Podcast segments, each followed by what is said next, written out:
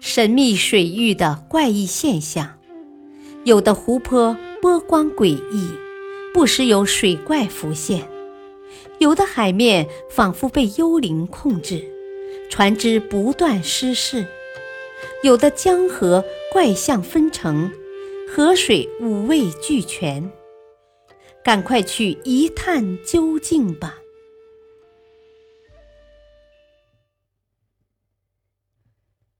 神秘的生命之水。从太空俯瞰，我们生活的地球是个蔚蓝色的星球。确实，地球表面百分之七十一的面积都是被海水覆盖的。地球上水的总量约为十三点六亿立方千米，其中有百分之九十七点三存在于海洋之中。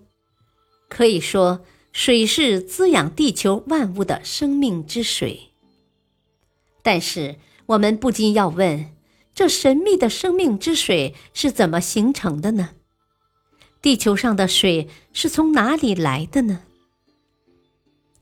很久以来，科学家都认为水的来源有两个：太空和地球内部。一种说法认为，落在地球上的陨石带来了一部分水，来自太阳的质子也可以形成水分子。但是，有的科学家提出了反对意见，因为他们发现地球表面的水会向太空流失。大气中的水蒸气分子在太阳紫外线的作用下，会分解成氢原子和氧原子。一旦氢原子到达八十至一百千米高的高热层，运动速度会超过宇宙速度，会飞速地脱离大气层而进入太空。根据推算，以这种方式飞离地球表面的水量。与从太空中进入地球表面的水量大致相等。这么看来，靠外部力量来蓄积水源恐怕是不可行的了。还有科学家认为，地球上的大部分水都来自地球内部。大约四十六亿年前，云状宇宙微粒和气态物质聚集在一起，形成了最初的地球。原始的地球上既没有大气，也没有海洋，更别提生命了。在地球形成后的最初几亿年中，由于地壳较薄，而且不断有小天体撞击地球表面，地幔里的岩浆随时都会上涌喷出，因此那时的地球简直是一片火海。当然，随着岩浆的喷出，大量的水蒸气和二氧化碳也抵达地表，这些气体上升到空中，把地球笼罩了起来。水蒸气形成了云层，产生降雨。日积月累，原始地壳的低洼处开始不断积水，并渐渐形成了原始的海洋。原始海洋的海水并不多。大概只有现在海水量的十分之一，而且原始海洋的海水只是略带咸味儿。后来随着水分的不断积累和蒸发，盐分才逐渐增多。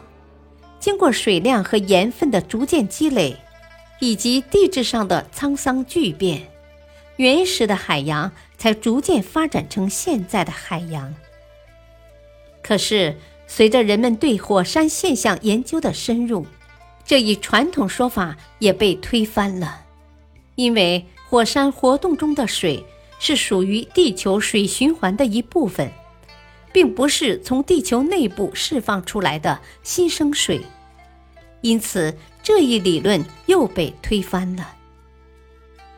美国科学家提出了一个令人瞩目的新说法：地球上的水。来自太空中由冰组成的彗星，日积月累，这些水就慢慢聚集成湖泊和海洋。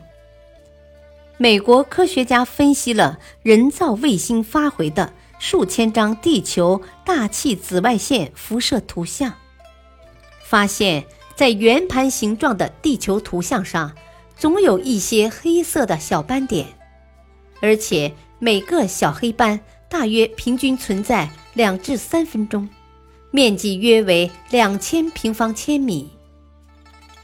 这是什么呢？经过分析。原来，一些由冰块组成的小彗星冲入地球大气层，因与大气层摩擦生热，生成水蒸气，于是形成了这些小黑斑。科学家们经过调查和计算，得出一个结论：每分钟大约有二十颗小彗星进入地球，它们的平均直径大约为十米。这些小彗星平均每颗可以释放约一百吨水。地球形成至今大约已经有了四十六亿年的历史。正是由于这些小彗星不断供给水分，地球才形成了今天这样庞大的水量。当然，这种理论也有不足的地方，它缺乏海洋在地球形成发育的机理过程。也没有充分的证据。看来，生命之水到底从何而来，在一段时间内仍然是个难解的谜题。感谢收听，下期播讲横扫大地的魔爪。敬请收听，再会。